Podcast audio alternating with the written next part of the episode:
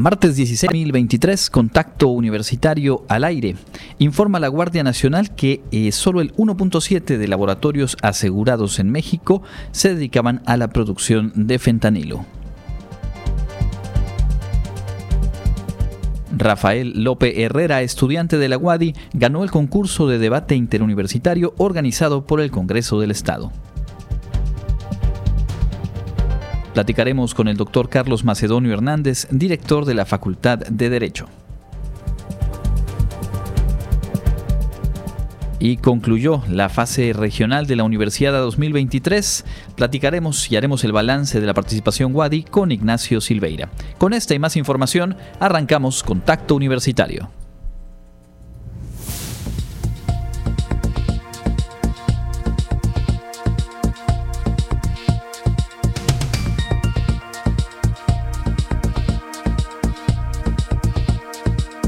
Contacto Universitario.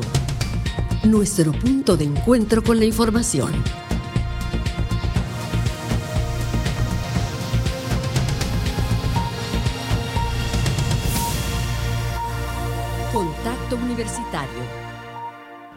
Muy buenas tardes, amigas y amigos de Radio Universidad. Qué gusto darles la bienvenida a nuestra emisión de hoy de Contacto Universitario, el espacio informativo eh, que todos los días ponemos al aire en puntos de las 8 y las 14 horas, de lunes a viernes, los días sábados a las 8 de la mañana, y en el cual revisamos eh, junto con ustedes la información universitaria y también las noticias más destacadas del ámbito local, nacional e internacional. Hoy justamente en el plano nacional llama la atención lo formado por el titular de la Guardia Nacional, el comandante David Córdoba, quien participando en la conferencia matutina en Palacio Nacional aseguró que de un total de 1.614 laboratorios que han sido asegurados por las fuerzas federales en México, solo se identificó que 19 em, trabajaban produciendo o confeccionando pastillas de fentanilo, es decir, menos del 2%, 1.7% de los laboratorios clandestinos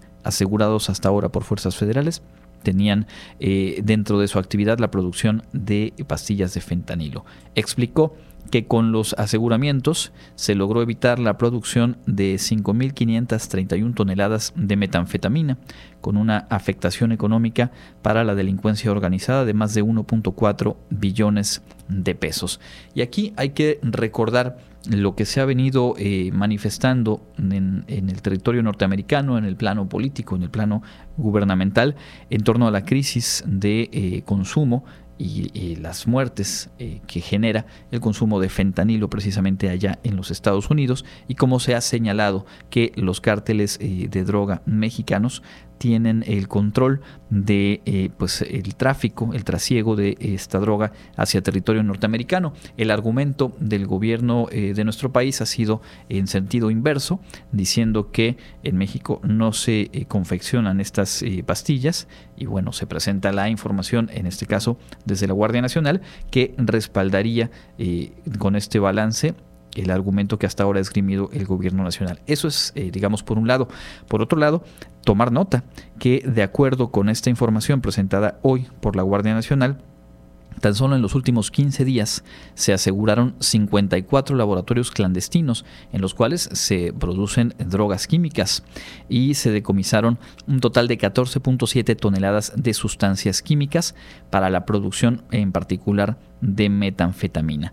Es decir, más allá de esta eh, polémica o esta discusión pública sobre si es o no eh, producción de fentanilo lo que tiene lugar en territorio mexicano, pues se está eh, validando que solo en dos semanas se aseguraron, se encontraron y se aseguraron 54 laboratorios clandestinos en los que efectivamente se están produciendo drogas químicas.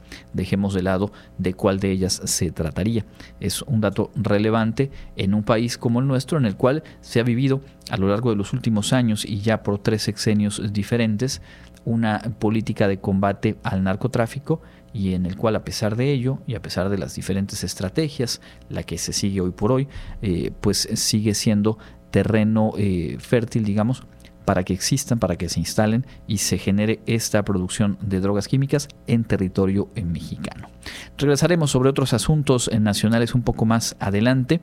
Por lo pronto vamos de lleno con lo más relevante de la información universitaria y por supuesto que arrancamos con esta excelente noticia que se dio ayer.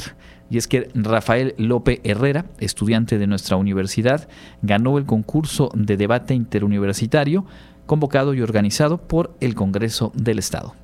Rafael López Herrera, estudiante de la Facultad de Medicina de la Universidad Autónoma de Yucatán, obtuvo el primer lugar en el concurso de debate Mañana será tarde, que se organizó para conmemorar los 200 años de la instalación del primer Congreso Constituyente de la entidad.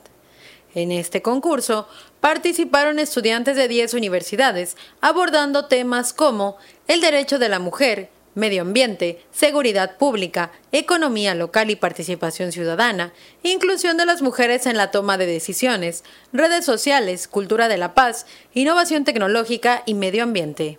Al respecto, Rafael López comentó.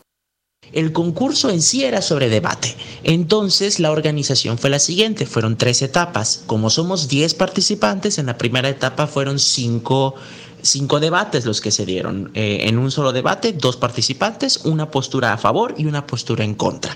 Habían 15 temas dentro de los cuales se seleccionaba al azar uno y era el tema a debatir por cada, en, cada etapa, por cada uno de los enfrentamientos de los participantes. Entonces en la primera ronda se debatieron cinco temas y también se sorteaba si la persona iba a estar a favor o iba a estar en contra.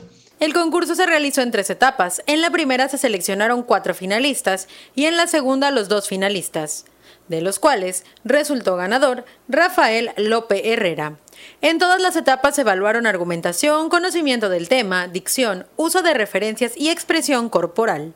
Fue muy intenso, fue muy demandante porque yo sabía que nos íbamos a encontrar con, los mejores de cada, de cada universidad. Fue un reto porque también tenía que prepararme un poquito más a lo mejor que lo que me hubiera preparado si, si, si yo no estudiara la carrera que estudio, porque pues medicina muchas veces no, no, no se relaciona con los ámbitos tan formales de la legalidad.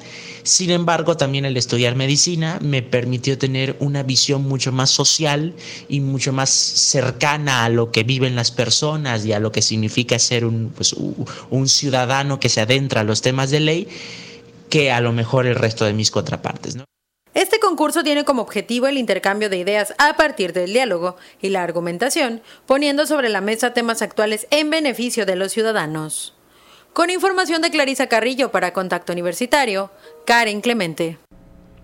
Pues enhorabuena, muchas felicidades a Rafael López Herrera. Recordar que hace unos días atrás justo resultó el ganador del concurso universitario, es decir, el certamen a nivel Wadi, que llevó por título Dilo Wadi y que fungió como una eliminatoria para definir a quien participó representando a nuestra universidad en este certamen del Congreso Estatal y que bueno tuvo este magnífico resultado. El próximo viernes, este viernes, va a estar aquí con nosotros en entrevista eh, Rafael López Herrera justamente para conocer un poco más acerca de su experiencia en este certamen y en términos generales también pues conocer su perfil profesional.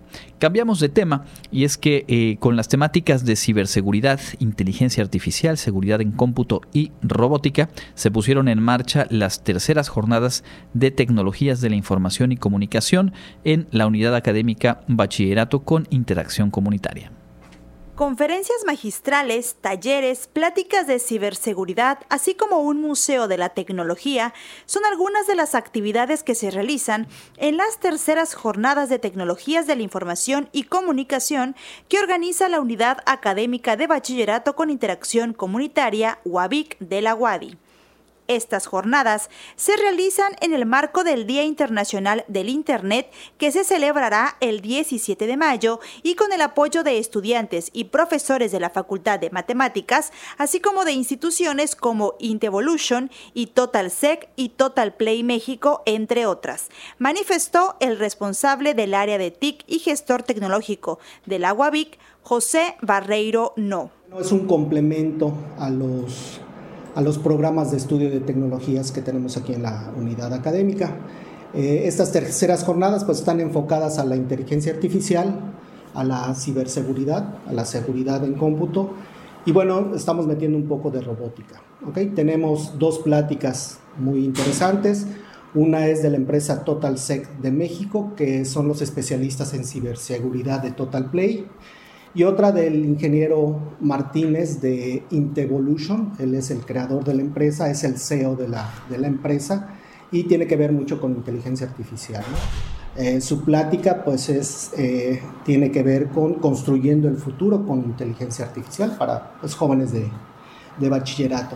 Vamos a contar con, este, con un taller que tiene que ver con Peyton, durante la inauguración, el coordinador general de Tecnologías de Información y Comunicación, Sergio Cervera Loaesa, indicó que estas actividades se realizan con el propósito de reconocer las habilidades y conocimientos de los estudiantes de bachillerato hacia las tecnologías de la información Indicó que el avance tecnológico hace cada vez más necesaria la especialización en las grandes tendencias, la nube, seguridad informática, administración de bases de datos, inteligencia de negocios, robótica, virtualización, móviles, apps, interacción web, entre otros.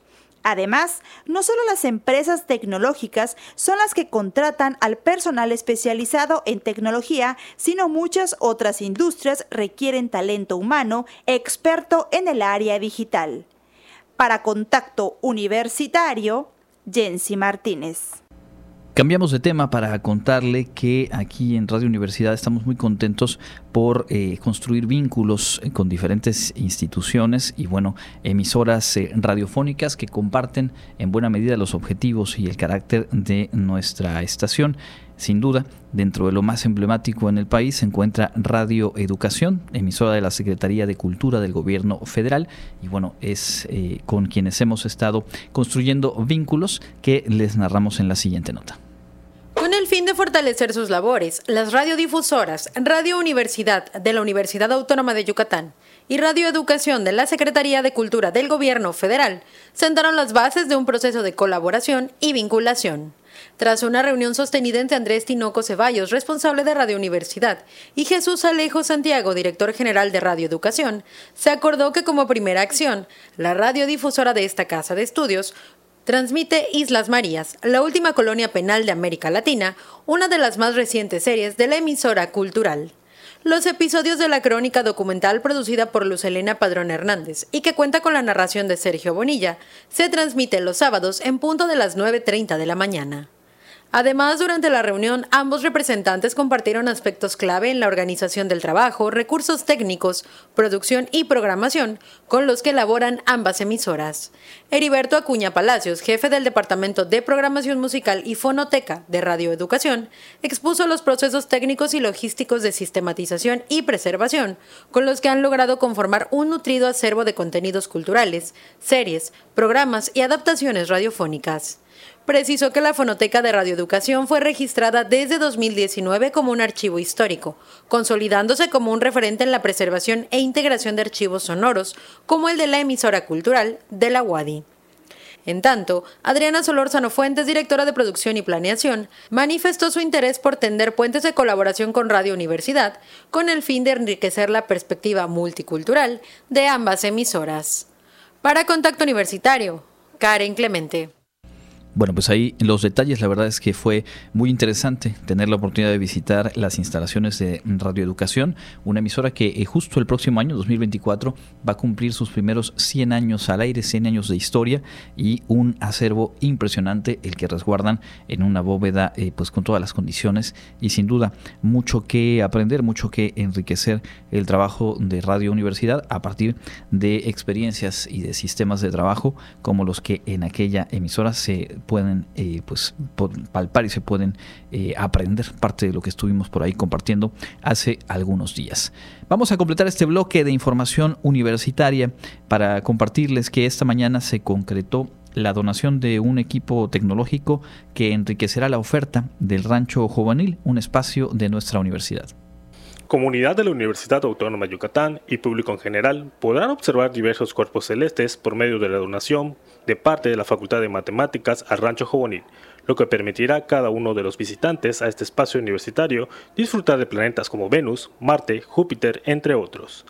El profesor investigador de la Facultad de Matemáticas de la UADI, Jorge Carlos Lugo Jiménez, explicó que el telescopio es un modelo Smith Cassegrain de 10 pulgadas, con el cual, debido a que el cielo del rancho juvenil aún no presenta tanta contaminación lumínica, permite ver los cuerpos celestes de forma más nítida va a permitir a la gente que lo utilice observar los objetos celestes, ¿no? En el caso de que sea un lugar oscuro, como es el rancho juvenil, poder observar los objetos más, de una, más nítidos y más claros y, en mejor detalle, ¿no? Entonces, en comparación con Mérida, que desafortunadamente hay mucha polución lumínica y es difícil hasta ver los objetos a simple vista. Por su parte, el director de la Facultad de Matemáticas, Ernesto Antonio Guerrero Lara, destacó que es importante la vinculación entre dependencias para poder realizar una mejor difusión de la ciencia que en cada espacio universitario se cuenta.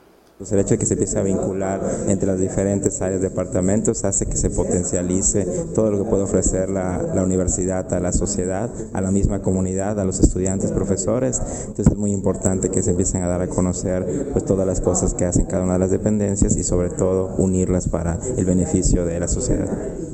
El responsable operativo del Rancho Juvenil, José Alfredo Tzulcuy, destacó que esta nueva atracción permitirá a los visitantes tener una atracción más, a la que se suma paseos en bicicleta, estancia en cabañas, visita a la milpa, entre otros. Actualmente contamos con áreas recreativas como son eh, paseo a bicicleta, este, contamos con áreas productivas como son el área de hortalizas, donde puedes aprender a hacer este, tu composta, cómo sembrar tus plantas o tener un pequeño huerto orgánico. Al igual tenemos un espacio de frutales de cómo anteriormente los mayas eh, tenían sistemas de producción de traspatio ¿no? para su autoconsumo. Tenemos el área de producción apícola, donde Rancho Juvenil produce miel y que esa miel está disponible para toda la, la comunidad universitaria, ¿no? profesores, directores, alumnos, los que puedan conseguir los productos.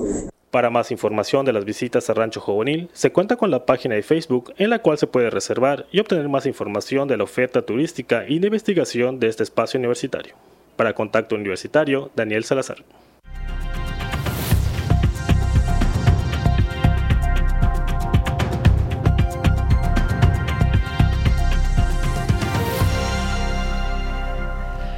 Estamos en contacto universitario a través de las frecuencias de Radio Universidad y también saludando a quienes eh, se suman en las plataformas digitales de nuestra casa de estudios. Hoy en el espacio de entrevista nos da mucho gusto poder eh, recibir en el estudio al doctor Carlos Macedonio Hernández, director de la Facultad de Derecho y con quien vamos a poder compartir un balance de lo que ha sido eh, pues un periodo de ocho años o bueno, dos periodos al frente de la, de la dirección de la propia facultad, los cuales están cerca de llegar a su cierre y pues es importante conocer lo que se ha trabajado a través de, estos años. Doctor, bienvenido, gracias por acompañarnos. Muchas gracias y muy buenas tardes a todo el auditorio.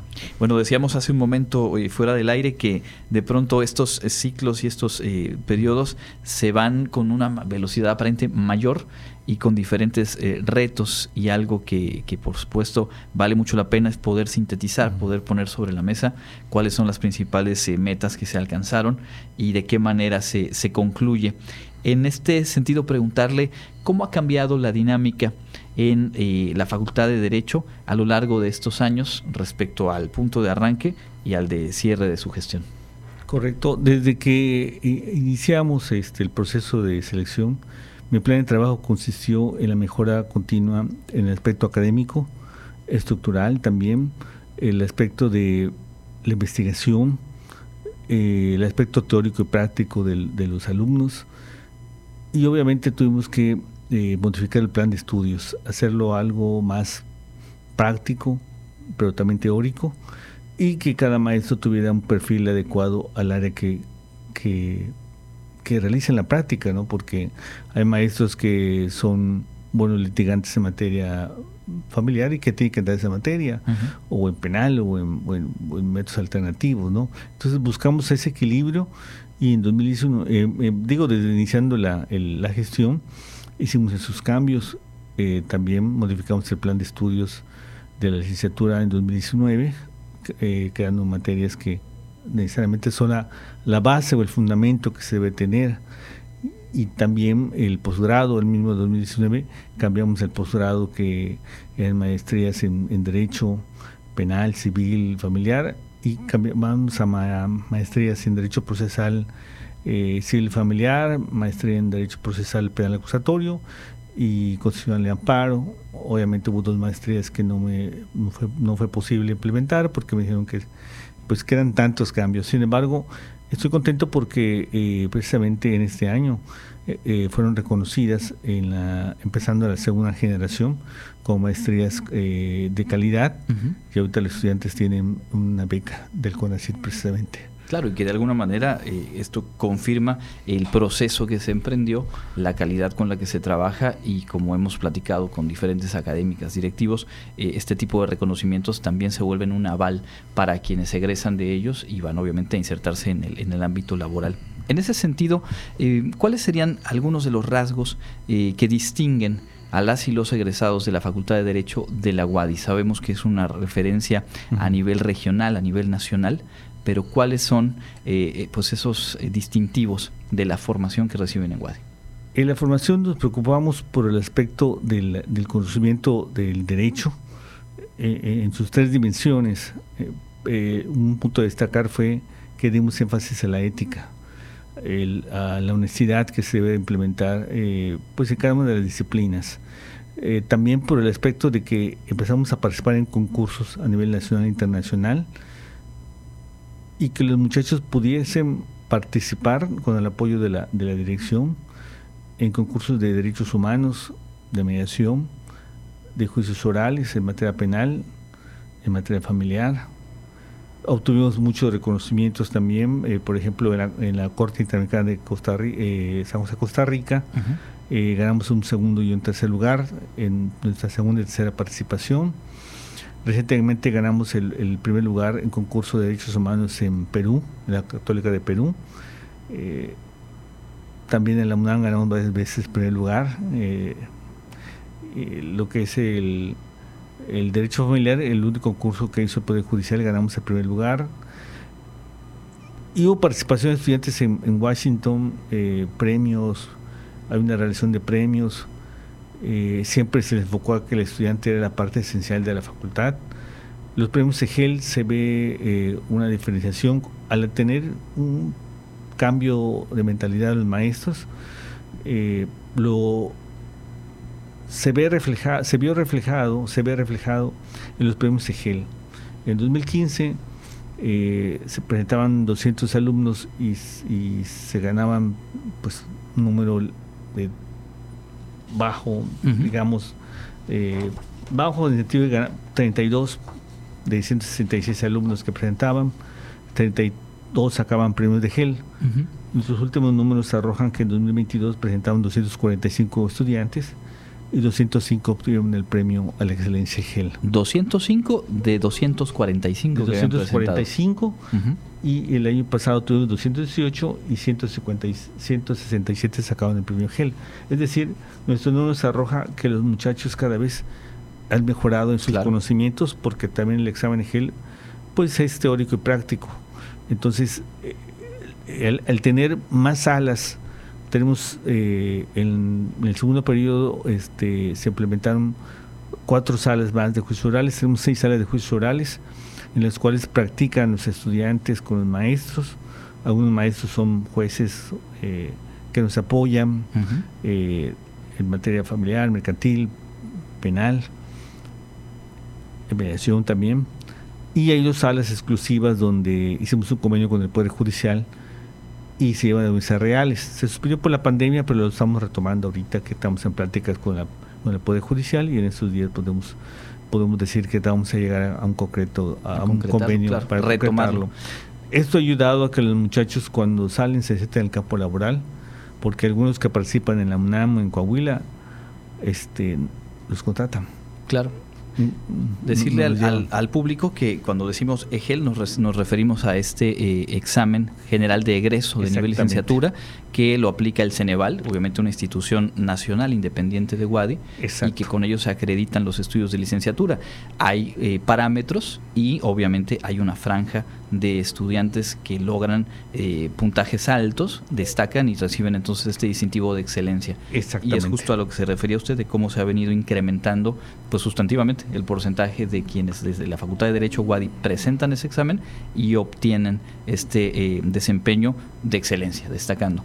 Ahora mismo eh, mencionaba esta vinculación con el Poder Judicial. Recuerdo que en alguna ocasión el año pasado platicábamos con usted, con estudiantes, profesores, de alguna actividad importante en materia legislativa, eh, el haber participado en la conformación de una ley estatal y creo que también es una de las, eh, de las visiones que destacan en la Facultad de Derecho, este estar en contacto con eh, los diferentes ámbitos de la sociedad y bueno, marcadamente con estos dos poderes en el Estado. ¿Cómo se trabajó? ¿Qué nos podría usted compartir de esa vinculación? Con, con el convenio, eh, siempre he señalado que los convenios es... es cuando se implementan las cláusulas es no solamente para la firma y tener un dato más, sino para hacerlos efectivo. Y eso, al momento de firmar con el Congreso del Estado, nos dimos la tarea de que ah, de apoyo legislativo, de cursos, eh, y en un momento dado los muchachos toman iniciativa en una materia de hacer una ley de desarrollo social para Yucatán, se juntaron firmas, se hizo un proceso, eh, estuvimos en la, en la presentación ante IEPAC y luego pasó al, Congreso del Estado. Eh, los muchachos defendieron esa, esa propuesta, iniciativa de ley ante la comisión que estaba a cargo de la revisión. Eso fue la facultad, ahí se constituyó, se trabajó, escucharon a los muchachos, finalmente se fue presentada ante el Congreso y fue aprobada por unanimidad. Esa es la vinculación que, que, necesitamos y que, y que en un momento dado procuramos que los muchachos tengan un, crecimiento académico, pero también que vean reflejados sus conocimientos en la realidad. Eh, y, los, y cada uno de los convenios tiene un propósito, tiene una finalidad. El convenio hace poco fundamos con un, eh, centro de eh, Oaxaca, CEPEDET, una asociación civil que trata de los derechos de pueblos indígenas. los conocí, me invitaron a, a, una mesa de paneles en enero de ahí hice, la, vinculación, firmamos el convenio y ya se inauguró un diplomado precisamente para derecho indígena, pluralismo jurídico, ahí tienen tribunales indígenas y que en un momento dado impacta porque en Yucatán también tenemos, también tenemos juzgados este, mayas, ¿no? Entonces yo creo que esto abona no solamente en, la, en la cuestión académica, sino en la cuestión práctica, porque muchos estudiantes vienen del interior del Estado. Seguro. Eh, también decíamos antes de entrar al aire que eh, pues una gestión como la que usted ha encabezado en los últimos ocho años pues eh, tuvo también la marca de, la contingencia sanitaria, de cómo se tuvieron que adecuar los procesos académicos, los procesos de investigación, toda la logística en la universidad y me decía usted, fueron retos pero nos dejaron fortalezas. cuéntenos un poco sobre ello. Pues bien, cuando nos dieron el, 13 de marzo a, los directores la noticia de que se iban a suspender las clases por 40 días, toda actividad académica, eh, durante esos 40 días empezamos a trabajar en equipo, tanto la secretaria académica como eh, la educación continua, el administrativo, ver qué hacer, porque eh, me puse a investigar, las pandemias no tardan 40 días, sino tardan años. Entonces, nos la tarea de implementar cursos y aquellos que estaban vigentes muchas veces eh, requieren la, eh, la, presencia de los maestros o las maestras. Y algunos se dieron de baja y sentimos que había sido, pues obviamente, obvio por varias razones, pues, eh, pues una pérdida en el sentido de que estábamos perdiendo público y empezamos a capacitar a los maestros en cursos de diferentes, eh, desde cómo dar clases, desde cómo... Y entonces 40 días pasamos en línea eh, implementando todas las herramientas para los maestros y afortunadamente todos los maestros participaron. Y vimos que lo que era una debilidad se volvió fortaleza porque empezamos a, a ofertar cursos virtuales, bajar los costos y nos dio una sorpresa que se empezaron a escribir gente, estudiantes, abogados de, de, del país a, nivel nacional y algunos exalumnos que estaban en el extranjero. Entonces vimos que nuestra habilidad se volvió fortaleza. Y se quedó esa modalidad híbrida para algunos casos. Algunos maestros vienen, dan una clase presencial y la otra dan híbrida y finalmente cierran con una clase presencial. Y eso yo creo que vino esa debilidad, la volvimos una fortaleza porque tuvimos mayor número, mayor alcance para, para poder ofertar la clase. Eh, es obviamente un, proceso de desarrollo el que vive una institución como la Facultad de Derecho a través del tiempo y se va haciendo de, capítulos, de gestiones, de perspectivas de, trabajo. Y en ese sentido preguntarle eh, cuál es el, sello, cuáles fueron las premisas con las que se trabajó durante su gestión y pues que esperaría usted sea eh, reconocido, recordado, digamos, este, esta etapa de la historia de la facultad en la que usted ha encabezado el plantel. Sí, primer, en primer lugar, siempre he dicho que la ética y la honestidad debe ser el arma principal de cualquier profesionista y le hice mucho énfasis en eso. En el segundo aspecto fue eh, la transparencia el manejo de los recursos. Eso me permitió, pues, este, eh, cambiar todo el mobiliario de toda la facultad, de licenciatura y de posgrado, desde las sillas, que teníamos edificio nuevo, pero teníamos mobiliario antiguo tuvimos que cambiar todo para cambiar la imagen, desde el pintarrón, desde eh, pues las sillas de los estudiantes, el, de los profesores, el escritorio, eh, hacer la sala de maestros que no existía, eh, hacer el centro de investigaciones jurídicas, que éramos un centro de investigaciones jurídicas, que, crecer el centro de lo que le llamamos el el Centro Jurídico Canec, donde pues era un, un, espacio muy pequeño, hicimos una, un área de grabación, que en realidad fueron donativos de las cámaras que pues obviamente eh, nos dieron para que poder este, eh, los maestros dieran clases en la pandemia eh, con este con mesas paneles con crear cuatro salas y tener seis salas que se utilizan precisamente para prácticas también crear una sala de una sala de de debates como está la Corte Interamericana de Derechos Humanos, que la conoce como la Sala de las Banderas, pero fue una, una copia, una réplica que, que cuando estuve en, San José, Costa Rica, eh, quise implementar para que muchachos pudieran hacer concursos de debates en derechos humanos, concursos de oratoria, y a veces me la piden hasta para libros o conferencias, porque es una sala muy bonita. Una magnífica. muy bonita. Entonces, el, el implementar nuevas cámaras de, para llevar audiencias reales le gustó mucho al, Poder Judicial y se llevan bastantes audiencias. Lástima que la pandemia no, eh, lo impidió. ¿Y cuáles eran sellos característicos? Yo creo que eh, en todo lo que se refiere al personal, siempre traté de que sintieran la cercanía, ¿no? la apertura, eh, trabajar con puertas abiertas eh, pues el, horario, me quitaba a las 10, 10 y media, hasta que se fuera la última persona que quisiera hablar conmigo, de estudiantes, eh, maestros, personas ajenas, de, que van pues preguntar a veces por sus hijos o por una problemática, o los mismos muchachos, pues siempre estuve dispuesto a apoyar eh, y apoyé al deporte, a la cultura, creamos una, de Semana de Derecho a Semana Jurídica y Cultural, hicimos una muestra de cine, eh, en, un área abierta donde pues con patrocinio buscábamos una pantalla, pasábamos películas con un enfoque jurídico de, derechos humanos, eh, trabajamos para crear el centro de emprendimiento, eh, hicimos un comedor a los trabajos este, manuales y administrativos, pues había un espacio y, estaba en malas condiciones y lo mejoramos. Todo ha sido este trabajo, ¿no? Y, algo que me distinguiría sería que eh, en lo particular, yo creo que yo viviría con la unidad que, se formó entre, entre el personal administrativo, manual, eh, y los maestros y las maestras que eh, todos tenemos que trabajar ¿no? y buscar una, una mejor facultad, eh, no solo a nivel estatal, sino a nivel nacional y hasta a nivel internacional, porque en los concursos en Washington, en Costa Rica, en, en Perú, pues seamos reconocidos. Y el ingresar, el estar, este, ahorita estamos en proceso de acreditación nacional, ya hicimos todo, la, todo lo que es la autoevaluación, eh, solo falta que vengan los dictaminadores, los evaluadores, perdón, y que nos evalúen para que en un momento determinen que hicieron muchas posibilidades de que nos den la acreditación. También otra cosa que me llevo es que la facultad nunca había ingresado a una asociación internacional de derecho. Y en, 2017 nos, nos presentamos una solicitud a la FEIDAL, nos, aceptaron, este, ahorita estoy en proceso de acreditación internacional, ya hicimos la autoevaluación.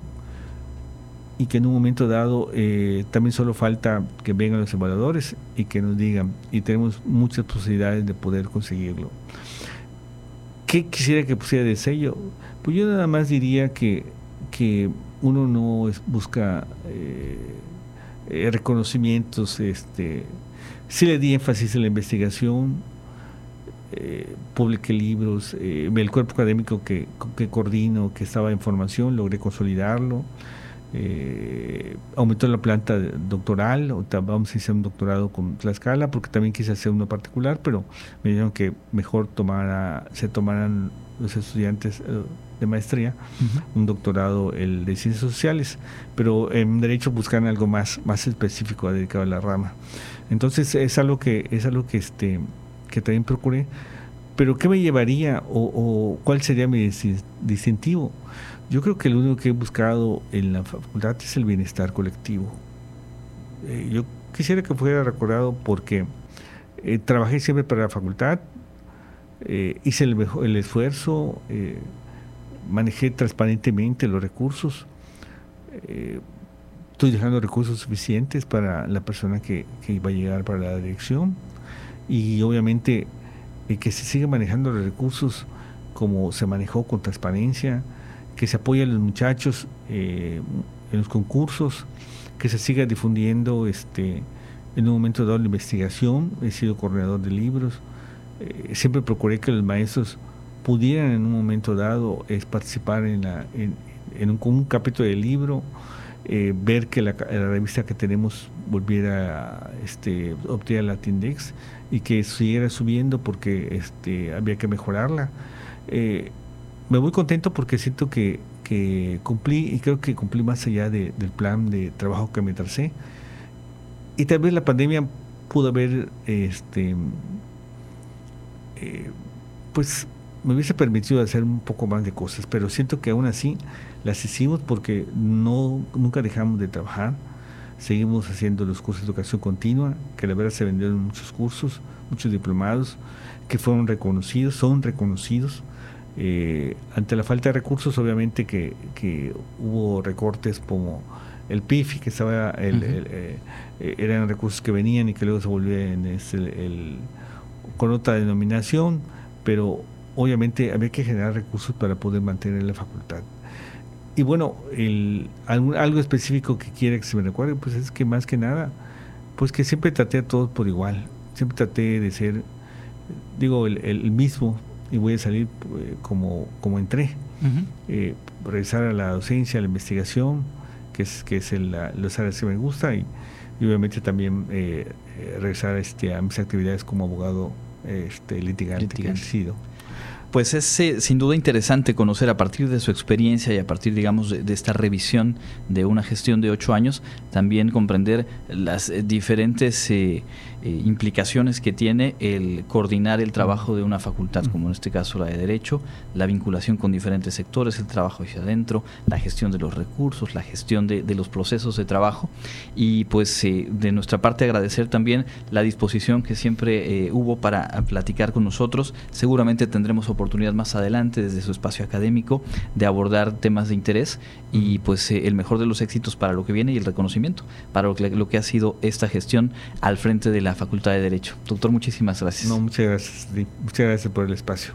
Hemos platicado esta tarde con el doctor Carlos Macedonio Hernández, director de la Facultad de Derecho, con este balance de su gestión de los eh, ocho años más recientes al frente de la Facultad de Derecho. Vamos a hacer una pausa, regresamos con más información. Recuerde que tenemos, entre otras cosas, el balance de lo que fue esta fase regional de la Universidad 2023 con Ignacio Silveira.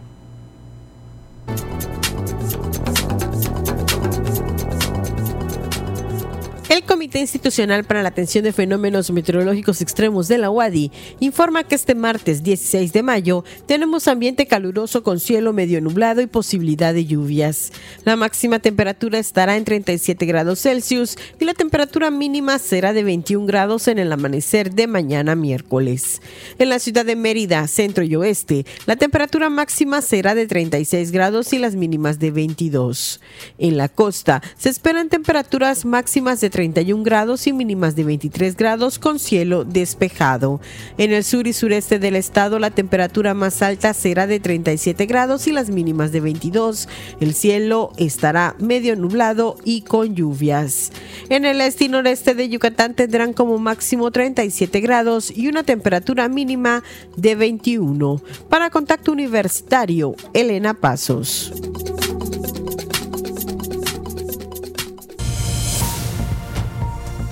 Contacto Universitario, nuestro servicio informativo en radio.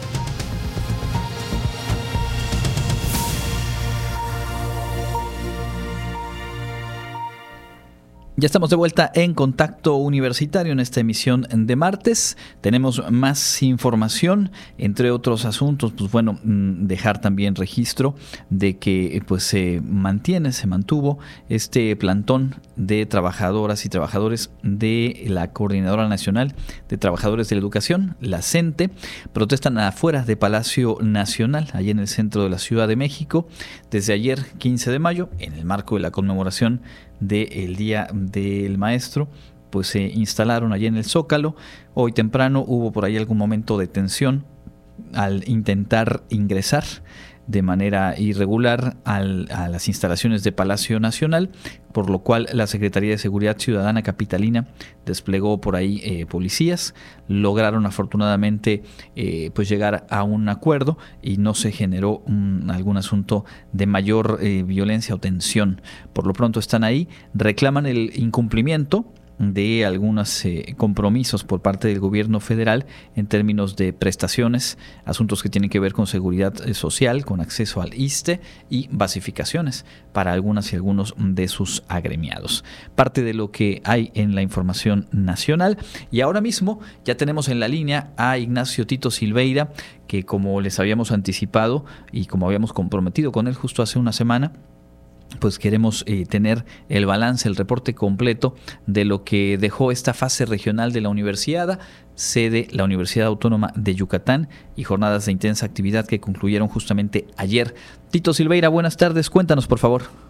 ¿Qué tal, profesor? Un gusto saludarle. Pues sí, ya con las noticias finales de lo que fue esta fase regional de la Universidad Nacional, en donde estuvieron presentes más de 1.500 atletas de 40 universidades distintas en 17 disciplinas que entraron en competencia para disputar los, los pases a la Universidad Nacional Sonora 2023 y entre los cinco estados, Campeche, Chiapas, Tabasco, eh, Quintana Roo y Yucatán que estuvieron disputando esta fase regional por la por la zona 8 del Conde, la Universidad Autónoma de Yucatán hasta el momento con un aproximado de más o menos 100 atletas, ya dividiendo pues los que van por equipos, los equipos se conforman de 20, 15 o tantos jugadores, pues van a ser más de 100 los que van a estar en la fase nacional de esta Universidad Nacional. Y entre los resultados tenemos pues por la UABI a dos atletas en el ajedrez en la rama femenil, los dos equipos de voleibol de sala, tanto femenil como varonil, el equipo femenil el voleibol de playa, en el balonmano, los dos equipos, tanto femenil como varonil, van a estar en la Universidad Nacional. En la esgrima, tres chicas y cuatro varones, y cinco varones van a estar en Sonora 2023. En alterofilia son cuatro pases femeniles y uno varonil.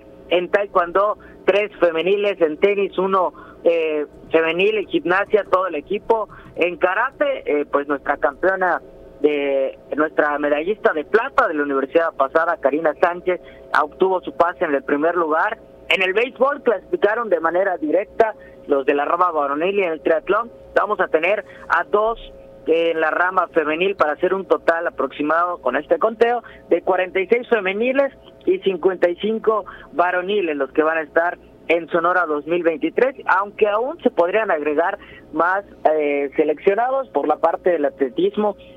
Ellos compitieron en un macro regional que se disputó en Puebla a la par de esta Universidad Regional por la UADI 2023 y en ese en ese en el atletismo en esa disciplina hay un aproximado de 10 chicos entre rama femenil y varonil que están a la expectativa de alcanzar su boleto a la Universidad Nacional ya que ellos pues al ser macro regionales se ubica un ranking eh, nacional que se compite por zonas, pero al final de cuentas todos entran a un ranking nacional y los mejores 16 de cada prueba estarán aspirando a obtener su boleto. Así que eh, pues estuvieron aproximadamente 15 chicos en Puebla en este macro regional y a final de cuentas pues hay las posibilidades de que al menos unos 10 puedan avanzar a la Universidad Nacional, así que podría extenderse más la, el número de atletas Wadi que van a representar los colores azul y oro en Sonora 2023 para la Universidad Nacional. Estaría entonces todavía eh, con la posibilidad de aumentar el número de eh, deportistas jaguares integrando esta delegación que, eh, corrígeme si estoy mal Tito, pero entiendo que después de esta fase regional, ya cuando se asista al nacional se hace, digamos, una delegación integrando, aglutinando a estudiantes del estado de Yucatán en este caso, independientemente de la universidad de origen a la cual pertenecen. Así es, van a estar, bueno, sí van a estar cada quien representando a su universidad de manera particular. Ahí por el estado de Yucatán hubieron buenos resultados en general para toda la pues toda la península, pero en sí los equipos que han destacado siempre han sido la Universidad Autónoma de Yucatán, la Universidad Anáhuac Mayap y la Universidad Marista de Mérida. También la Universidad Privada de la Península poco a poco ha venido agarrando eh, pues un poco de fuerza en el deporte para alcanzar ahí algunos boletos de manera individual que suele ser como como más más fácil llegan a, las universidades a la Universidad Nacional. Sin embargo la UPP por ahí se está colando a la a Sonora. En el softball ahí es donde obtuvieron su pase las chicas de la UPP pero sí van a estar eh, de manera particular, es decir, jaguares y jaguarcitas de un lado, eh, leonas y leones de la malla por otro, venados y venadas de la marista también compitiendo, aunque sí todos pues se hace, eh, pues a veces se habla de un contingente yucateco, pero cada quien por su universidad va a estar dando pues de qué hablar en esta universidad, sobre todo eh, destaca mucho la mayoría de deportes individuales como deben hacer el tenis de mesa, el taekwondo, también la marista por ahí se mete en esos asuntos, la WADI más destacada por su deporte de conjunto, aunque últimamente pues ha conseguido medallas como la de karate que obtuvo Karina Sánchez y como las que se han tenido en el ajedrez, donde para el ajedrez eh, sí se obtuvieron dos pases para la Universidad Nacional, que vendría a ser los últimos cinco años o las últimas cinco universidades, el contingente más pequeño de, esta disciplina, el deporte ciencia, ya con la ausencia de tanto Jenny eh, Herrera como también de Magdalena Matú, que pues ya concluyeron su etapa como universitarias y ellas habían sido pues las últimas medallistas de manera consistente en las últimas universidades nacionales. Correcto, entonces eh, corregimos lo que yo había dicho y eh, se da la participación representando a su propia universidad, si bien eh, forma parte de un contingente yucateco. Y también esto que decía, sí que yo al ver los resultados también notaba, ahora me queda pues más clara la explicación respecto a si hay un descenso, digamos, en la efectividad en materia de ajedrez, pero que también obedece a pues estos ciclos de las los diferentes estudiantes que pues dejan de participar en este tipo de justas en tanto concluyen sus estudios universitarios y se va eh, pues teniendo que renovar el semillero, generando obviamente eh, fortalezas en algunas disciplinas de las cuales durante una temporada una institución como la UADI pues se vuelve, eh, se vuelve referente. ¿Cuándo se llevará a cabo esta fase nacional de universidad allá en Sonora, Tito? La Universidad Nacional Sonora 2023 la van a compartir tres universidades de esa zona del país va a ser la Universidad Estatal de Sonora, la Unison y el Instituto Tecnológico de Sonora. Entre las tres van a estar organizando estas competencias. Se van a llevar a cabo la mayoría en Hermosillo, Sonora. Algunas van a estar en Ciudad Obregón, otras en eh, y otras en Guaymas. Esos van a ser eh, un total de 28 disciplinas que entran en competencia y va a comenzar el 29 de este mes. Van a llegar las primeras disciplinas que son ajedrez, softball, fútbol, asociación y voleibol de sala y van a entrar en competencia el 30 de mayo y el día que cierran las últimas va a ser hasta el 15 del mes de junio, así que del 29 de mayo al 15 de junio se van a estar compitiendo en Sonora la Universidad Nacional 2023. Muy bien, pues estaremos pendientes de lo que venga en esta última etapa de preparación de quienes ya han sellado su pase a esta Universidad Nacional y por supuesto a partir del 29 dando seguimiento puntual a la participación Wadi en la universidad. Como siempre, muchas gracias por el reporte y pues nos escuchamos la próxima semana, Tito. Muchas gracias y un gusto siempre contarles lo que pasa en el deporte universitario. Es Ignacio Silveira. Para más detalles, visiten la página de Deportes Wadi y también en las redes sociales, justo así como Deportes Wadi, todos los detalles de esta justa y de otras actividades que están en marcha dentro del trabajo deportivo de nuestra universidad. Continuamos con más aquí en Contacto Universitario.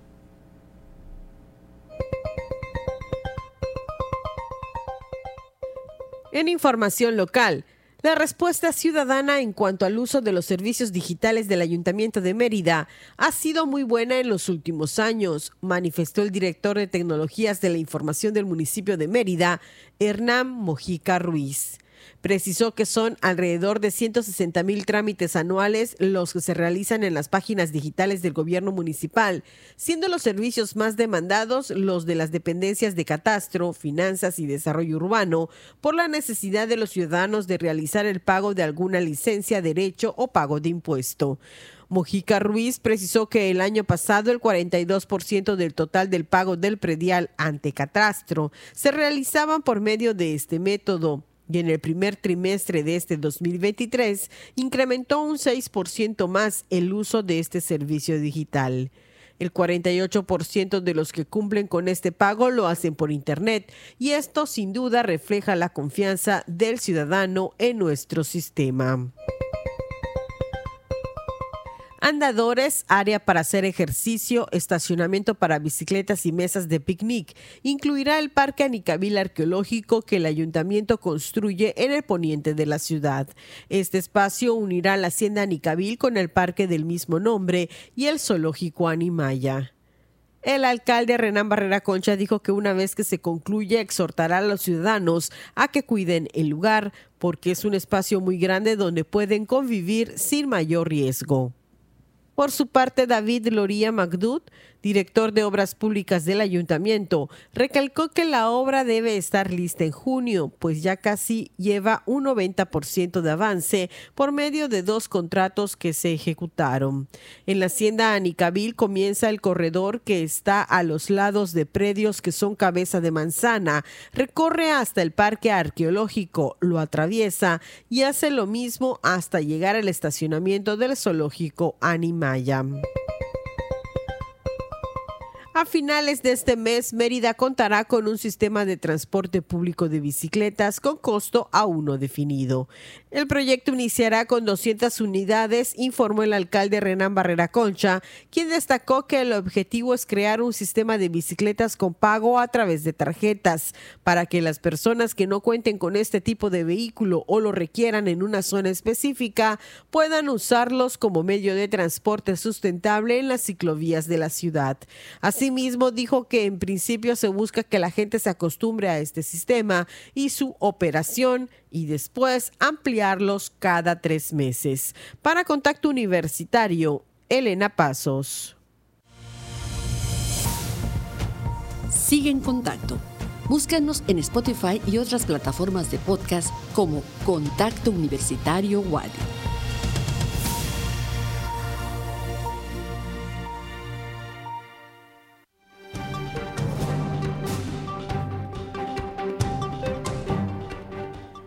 En el ámbito internacional, la ONU revisó este martes al alza sus previsiones para la economía mundial y espera ahora un crecimiento del 2.3% para este año gracias a mejores perspectivas en Estados Unidos, Europa y China. El organismo internacional mejoró en cuatro décimas su cálculo con respecto al que había publicado en enero, pero empeoró en dos décimas su previsión para 2024, cuando espera que el mundo crezca un 2.5%. Naciones Unidas en un informe atribuye la revisión de 2023 principalmente a la resiliencia del gasto de los hogares en Estados Unidos, a mejoras en la Unión Europea por el consumo y la bajada del precio del gas y a un mayor crecimiento en China por el levantamiento de restricciones impuestas por la COVID-19. Mientras señala que precisamente esa situación está complicando el trabajo de los bancos centrales para controlar la inflación, que continúa muy alta en numerosos países, y avisa que hace falta más cooperación para asegurar que el fuerte ajuste monetario que se está viendo no hunda las economías de los países en desarrollo.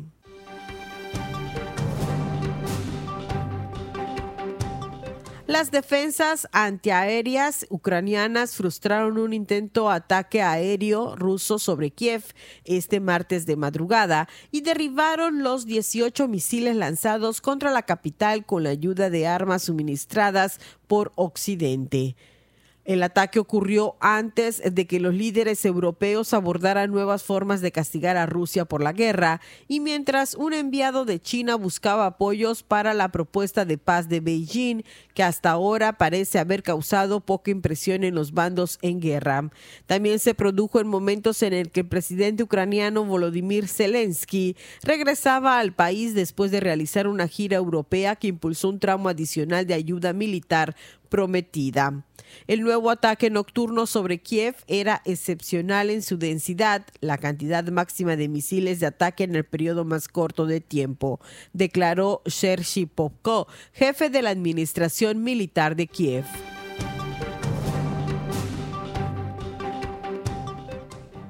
Los últimos datos sobre el nivel del mar del satélite Sentinel-6 Michael Fritsch indican signos tempranos en el Océano Pacífico Ecuatorial de un desarrollo de El Niño, un fenómeno climático periódico que puede afectar los patrones climáticos globales.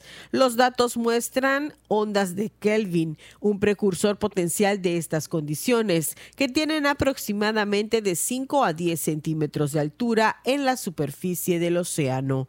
Cuando se forman en el Ecuador, traen agua cálida que se asocia con niveles más altos del mar, desde el Pacífico Occidental hasta el Pacífico Oriental. El niño también está asociado con un debilitamiento de los vientos alisios. La condición puede traer temperaturas más frías y húmedas al suroeste de los Estados Unidos y sequía a los países del Pacífico Occidental como Indonesia y Australia. Para Contacto Universitario, Elena Pasos. Muchas gracias a Elena y con esto estamos llegando al cierre del informativo de hoy. Por supuesto, la invitación para que usted continúe con la programación de Radio Universidad. En unos minutos más tendremos el espacio de Inmortales de la Música. A las 19 horas llevaremos hasta ustedes, como cada martes, el programa Ágora Guavic y mañana en punto de las 8 la emisión matutina de este espacio informativo Contacto Universitario. Manuel González en la asistencia técnica, Ángel Zib en la transmisión de Facebook Live y todo el equipo, gracias por eh, haber estado con nosotros. Mi nombre es Andrés Tinoco, les deseo que tenga una excelente tarde y nos escuchamos mañana. Contacto Universitario, nuestro punto de encuentro con la información una producción de la Coordinación de Comunicación Institucional de la Universidad Autónoma de Yucatán.